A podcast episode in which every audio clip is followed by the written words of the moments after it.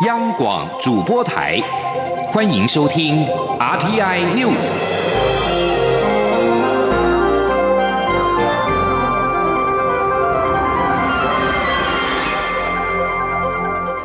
听众朋友您好，欢迎收听这节央广主播台提供给您的 RT News，我是张顺祥。第十届台美国会议员联谊会今天成立，由民进党立委罗志正担任会长，包括了外交部次长徐思俭、美国在台协会台北办事处长厉英杰、新任驻美代表肖美琴都出席。肖美琴表示。国会外交是对美国重要的关系一环，因为今年疫情的关系，阻挠了双边的交流。期待未来跟台美国会联谊会一起努力，深化台美的关系。而美国在台协会 AIT 的处长李英杰应邀出席致辞，他表示，联谊会的成立展现了台湾人民对美国满满的善意。并期许联谊会找到新的方法，促使已经前所未有深刻的美台关系未来能够更上一层楼。王兆坤的报道。美国在台协会处长李英杰表示，四十一年前的台湾关系法得到美国参众两院的压倒性票数通过，四十一年后的今天，台湾在美国国会仍享有坚定的支持，而美台关系更是随着时间日益紧密。李英杰指出。美国国会过去两年通过《台湾旅行法》《台北法案》，进一步补强《台湾关系法》。这些法案不只是具有实质效果，也是国会及其所代表的人民强力支持台湾的象征。而台美国会议员联谊会就像美国国会的台湾连线，都在推展美台关系上扮演关键角色。李英杰说：“台美国会议员联谊会的成立。”也展现了台湾各行各业人民对于美国的满满善意，这也是我过去几十年来亲身体验到的。林英杰强调，目前的美台关系已是前所未有的深刻与广泛。我有信心，今天成立的台美国会议员联谊会仍然能够且找到创新的新方法，使美台关系更上层楼。林英杰表示。美台友谊奠基于双方民主社会自由且开放的本质，对于人权与基本自由的共同尊重，都坚持商业及思想自由市场上保有多元与尊重价值。双方也都渴望为解决全球问题做出贡献。这些价值为美台关系点亮并指出前方道路，让双方在各项议题上共同合作。中央广播电台记者王兆坤台北采访报道。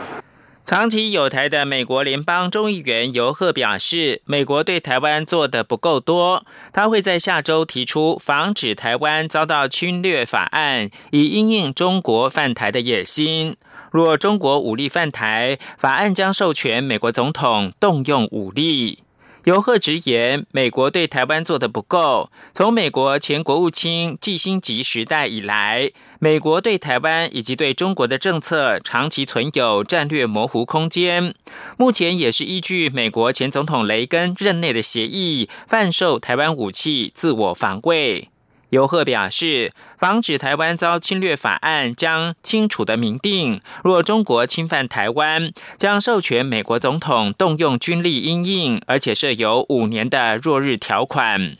尤赫说，中国国家主席习近平已经表明，为了统一台湾，他不惜见血，但北京从没问过台湾意愿。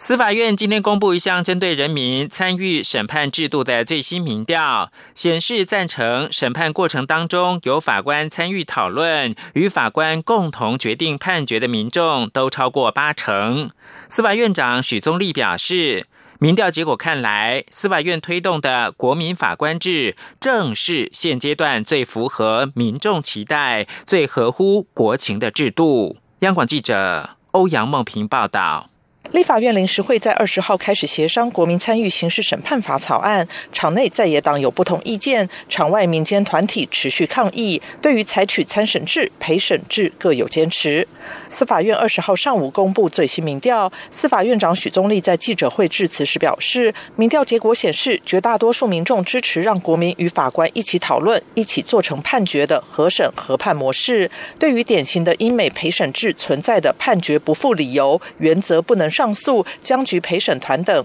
台湾民众则普遍无法认同。许宗力强调，各国采取的模式都各具特色，以符合当地的需求。而司法院推动的国民法官制，正是现阶段最符合民众期待及国情的制度。他说：“没有最好、最进步的制度，只要能够因地制宜，贴近我国的法治、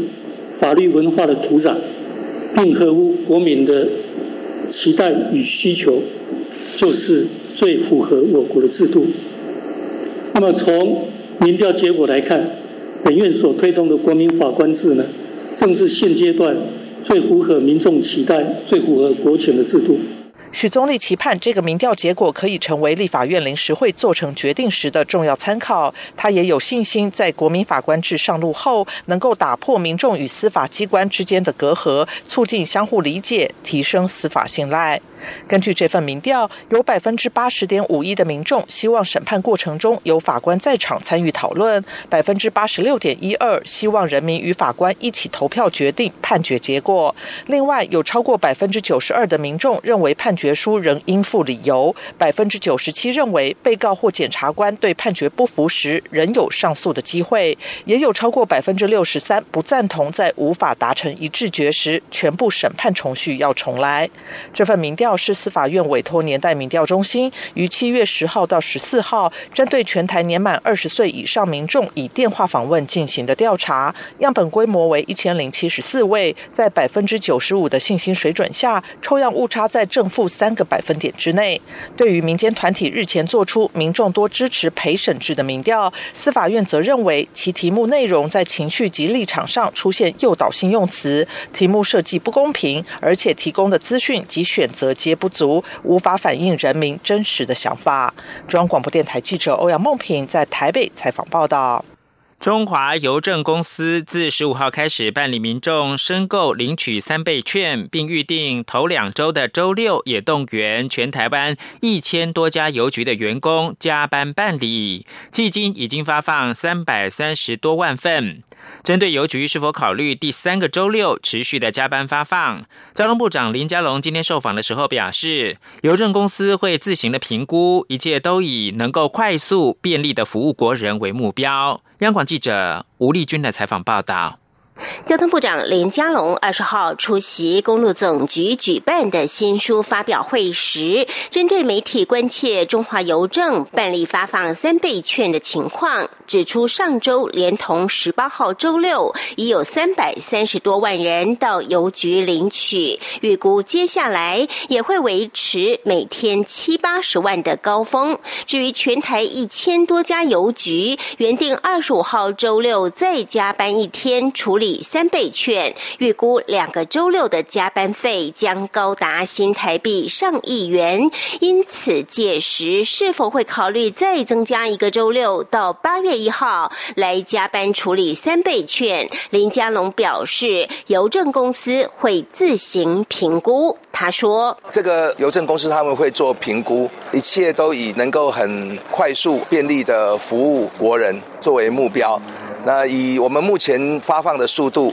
一天大概都有七八十万人。那这个速度在前两周会维持一个高峰。那如果有需要，邮局方面也会做评估。那这个部分涉及到的加班费，交通部有特别请这个邮政公司一定要依照劳基法保障同仁的权益。另外，针对十九岁以下免费爽玩游乐园的致青春方案，原定补助的额度即将用罄。林佳龙也重申，这项政策引起很大的回响。既然是成功的政策，交通部就一定会。贯彻，如期举办到八月三十一号，并以相关的科目弹性支应下去。而对于国旅大爆发，人潮挤爆澎湖，影响当地居民日常生活的乱象，林佳龙也呼吁大家到中北部旅游也是不错的选择，或前往澎湖不同的景区，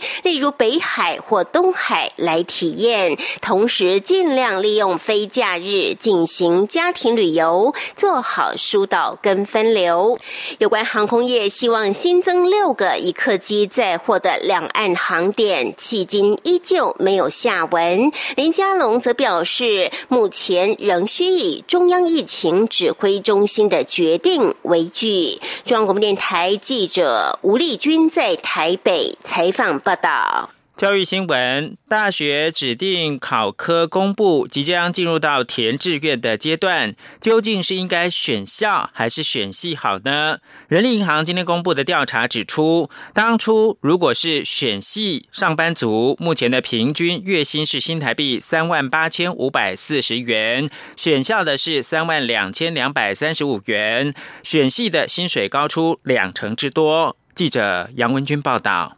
职考成绩单即将寄送，二十四号起开始上网填志愿。Yes 一二三求职网在回收一千两百二十二份上班族有效问卷后，公布科系志愿抉择与学非所用调查，发现有六成四的上班族当年在选填大学志愿时是选系不选校，其余三成六是选校不选系。调查也发现，若当时是选系优先的，目前平均月薪为三万八千五百四十元；选校优先的，则为三万两千两百三十五元。选系薪资是比选校要多了两成。人力银行分析，选系为主的上班族可能事先就对于要主修的东西比较有兴趣，也试着去了解，对往后的职场方向比较清楚。而不过，在回收八百五十五份企业有效问卷。后则发现，仍有百分之十八的公司指出偏好聘用国立大学毕业生，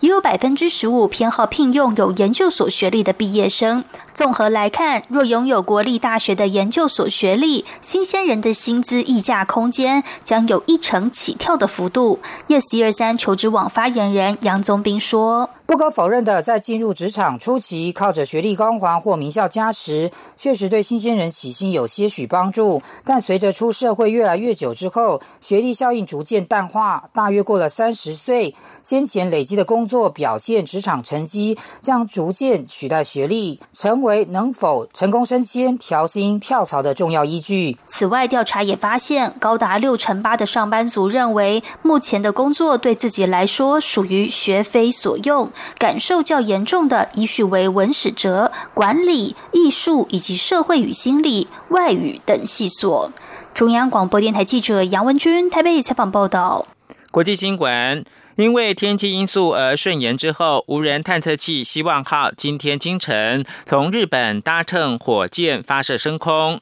这是阿拉伯国家对火星的首次太空飞行任务。根据直播画面显示，搭载“希望号”的火箭，台湾时间五点五十八分十四秒，从日本南部的种子岛太空中心升空。这项希望号计划是火星争霸战的三个任务之一，其他还包括了中国的天问一号和美国的二零二零火星任务。希望号预计将在二零二一年的二月抵达火星的轨道，以纪念由七个酋长国组成的阿拉伯联合大公国统一五十周年。一旦抵达轨道，希望号将绕行这个星球一整个火星年，相当于六百八十七天。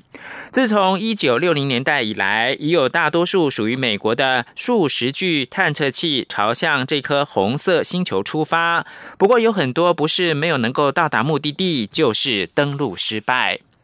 最后看到的是，香港二零一九冠状病毒疾病增加了一百零八例，首次单日确诊出现了三位数。港大专家预测，未来几天每天确诊数字维持三位数的机会很大。而卫生官员则是表示，市民如果身体不适还爬爬灶，那么医疗体体系呢，很容易就会崩溃。香港大学感染及传染病中心的总监何伯良批评政府的相关措施拖泥带水，市民假如是夜夜。业笙歌，而且不抑制疫情的话，那么医疗体系短时间内崩溃，大家只会同归于尽。以上新闻由张顺祥编辑播报。大家好，我是卫生福利部司长蔡淑凤。口罩使用，您做对了吗？戴口罩前要先洗手，检查口罩外层向外，压条向上。戴上后轻按鼻梁，盖住口鼻，预防飞沫接触。脱口罩前先洗手再脱，将口罩外层往内折成四分之一，再丢进有盖热色桶。丢后再洗手。暂存口罩时，将口罩外层往内折成四分之一。有政府，请安心。资讯由机关署提供。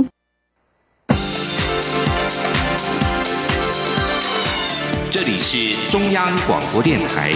台湾之音，欢迎继续收听新闻。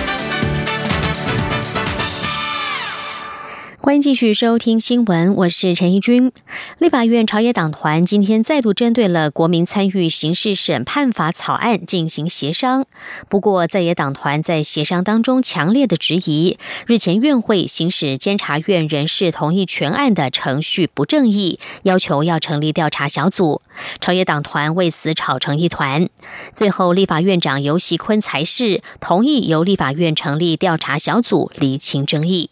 记者刘玉秋的报道。立法院临时会将接近尾声，但有关司法重大改革的国民参与刑事审判法草案还会处理。立法院长游锡坤二十号再度邀集朝野党团进行协商，但朝野为了监委人事同意权的审查争议，持续争论不休。民进党团在二十号院会一开始就以优势表决通过议事日程与上次的议事录，确认监委人事同意权案审查完竣。不过，国民党、民众党与时代力量党团在协商国民参与刑事审判法草案时，仍不断强烈质疑监委人事案跳过询问等审查程序，直接行使同意权投票，程序不正义，要求成立调查小组厘清争议。民进党团总召柯建明则强调，监委人事同意权审查合法合宪且程序完备，朝野为此吵成一团。最后，立法院长游锡坤才是同意成立调查小组，争论才暂时平息。同意权。签署的争议哈，我们前院委员会的表决争议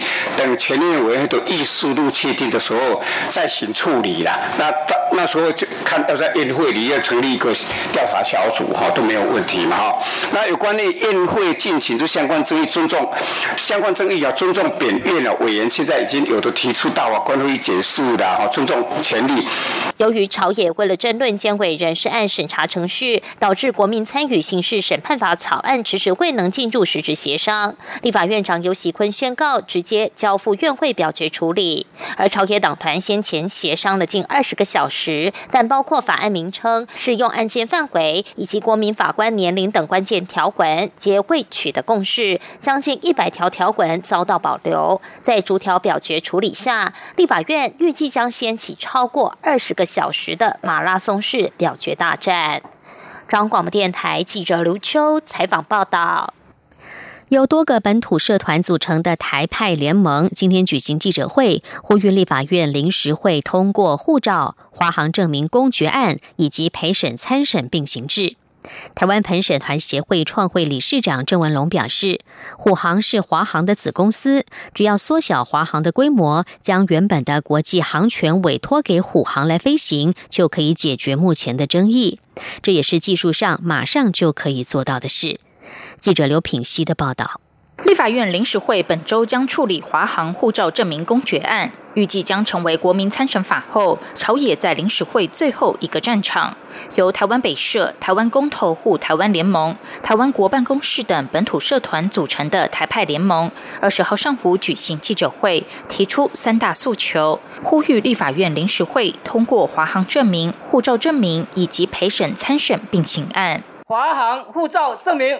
华航护照证明，参审陪审两次并行。参审陪审两次并行。李登辉民主协会理事长张灿宏指出，民进党要将华航证明案改为改名，这有什么差别？只是玩弄文字游戏而已，一点意义也没有。台湾国办公室执行长陈俊涵则指出，公决案对行政部门没有约束力，应该直接透过行政部门的力量促使华航证明。台湾陪审团协会创会理事长郑文龙表示，虎航是华航的子公司，他认为直接缩小华航规模，将华航的国际航权委托虎航飞行，就可以解决目前华航被误认的问题，只是政府愿不愿意做而已。他说：“你技术上你就把虎航扩大嘛，你就把华航缩小嘛。”你把华航缩小在两岸对飞就好了嘛？你把国际航权就委托你的子公司虎航去飞就好了嘛？那它的名字叫 Tiger Taiwan 嘛？大家听到也是 Taiwan 嘛？而且还是 Tiger 更强的，对不？这也不错一个 idea，我觉得技术上马上就可以做的嘛。此外，郑文龙指出，如果民进党政府不敢推动护照证明，那就发行两本护照，民众各自选择要拿取中华民国护照还是台湾护照，这才符合台湾主流民意。台湾北社兼台湾社社长李川信表示，台派联盟日前已经分别拜访立法院各党团，希望朝野党团能够达成共识，在临时会通过这些案子。央广记者刘聘熙在台北的采访报道。配合政府的振兴三倍券，各个部会也陆续推出了振兴券。而如果民众错过了五百万份的新台币两百五十元农油券，本周还有机会扳回一城。今天起连续三天将会是决胜关键。身份证末码单号的民众，在今天晚上九点之前，可以先登录易放券以及动资券，后天再登记客庄旅游券。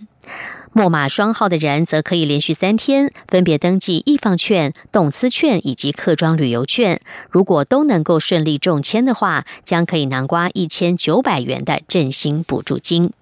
记者陈国维的报道。配合行政院振兴方案，多个部会共推出四大券，其中刚结束登记的农委会农游券，近日吸引超过五百万人上网登录。后续登场的文化部易放券，更是不到两天就涌入两百万人下载 APP。总面额新台币六百元的易放券，在二十号晚上九点截止注册后，将在二十一号抽出两百万名得主，年底前可用于博物馆、电影院、书店及各项艺文活动。由教育部体育署推出的五百。元动资券可以买运动用品、看比赛或到各场馆运动。身份证末码单号的国人在本周一、三、五登录，双号者在本周二、四、六登记。二十六号周日最后一天开放单双号都能注册。体育署将在二十八号抽出多达四百万名的幸运儿。教育部长潘文忠说：“借由这一次的动资券，能够让我们各运动产业也能够善用。”各运动产业也可以结合动资券啊来加码，鼓励我们更多的国人来运动。从二十二号起才开放一般民众登记的客委会客庄旅游券，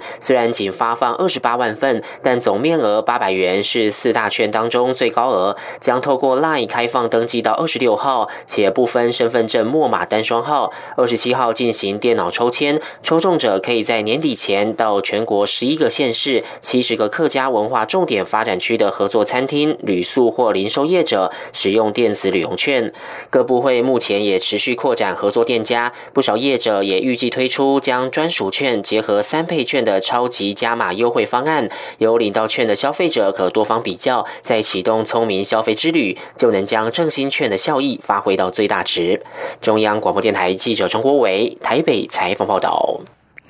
台湾野生动物救伤量能在近年扩增，而且将近五年来，一共救援了超过五百只濒临绝种的野生动物和穿山甲。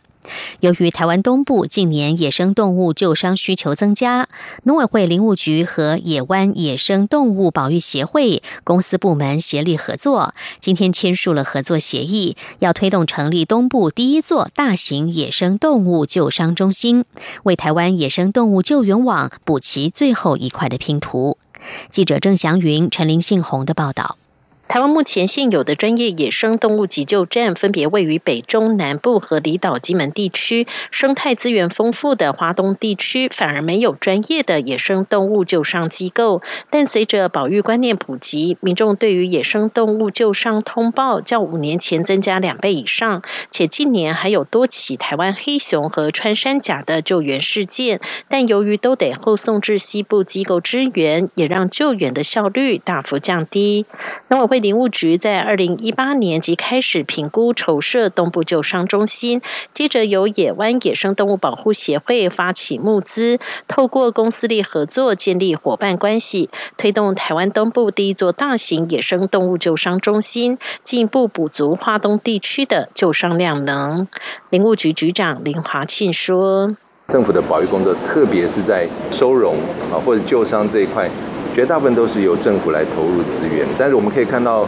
很多保育先进的国家，其实民众也都会很想有参与感。所以呃，野湾透过他们呃年轻人，他们可以透过一些民间的呃募呃募资金的募集，让很多希望能够直接哈对于这个野生动物的救伤也能够参与的这些民众，他们有一个呃热情的出口。目前，东部野生动物救伤中心已经在运作，所救伤的动物中，穿山甲的比例相当高。野湾野生动物保育协会理事长齐梦柔说：“有可能是它跟人类的那个生活的地方有一些交界，然后现在我们在山区或者是我们一般平地有蛮多的游荡犬只，对穿山甲都会造成一定的伤害。”林务局长林华庆也补充，穿山甲是生活在中海拔以下至浅山地区的物种。由于近年族群数量增加，分布区域扩张，因此也容易遭到流浪犬只攻击或是路杀等情况。他也呼吁民众不要任意喂养野外猫狗，增加繁殖的几率，进而影响野生动物的生存。中央广播电台记者郑祥云、陈林信宏采访报道。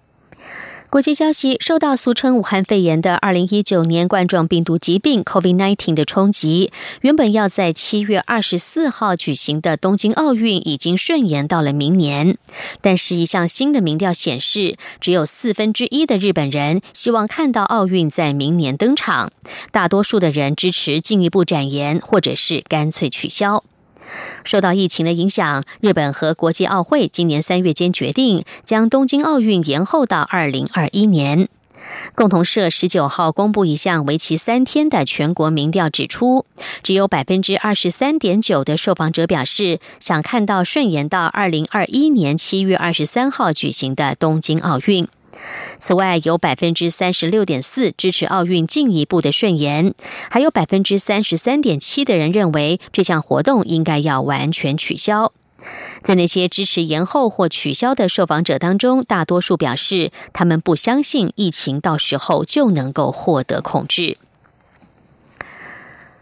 欧洲联盟领袖高峰会在今天仍然是陷入僵局。他们在经过三天议程之后，仍然没有能够就一项七千五百亿欧元（大约折合八千六百亿美元）的贷款方案规模与形式取得共识。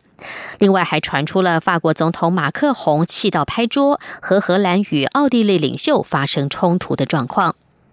一个以荷兰总理吕特和奥地利总理库尔茨为首，被称为是“节俭四国”的同盟。他们坚持要设定严格的纾困条件，不愿意让所谓公共支出不太严谨的国家轻易取得这笔振兴的基金。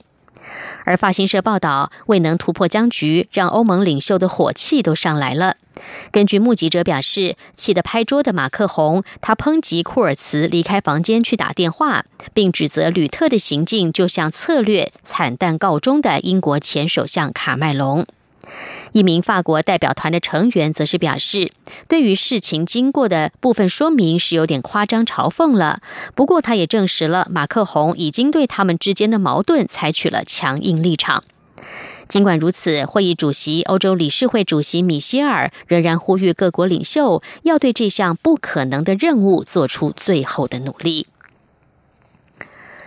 根据法新社报道，有鉴于俗称武汉肺炎的 COVID-19 疫情有再度攀升的迹象，法国政府已经宣布，从今天起，室内公共场所将要强制佩戴口罩。民众如果没有遵守这项新规定，最高会处以一百三十五欧元（大约折合新台币四千六百元）的罚款。法国染疫死亡总数已经超过三万人，境内的大众运输系统、商店、超市、生鲜市场、银行以及其他接触公众的场所都被要求要戴上口罩。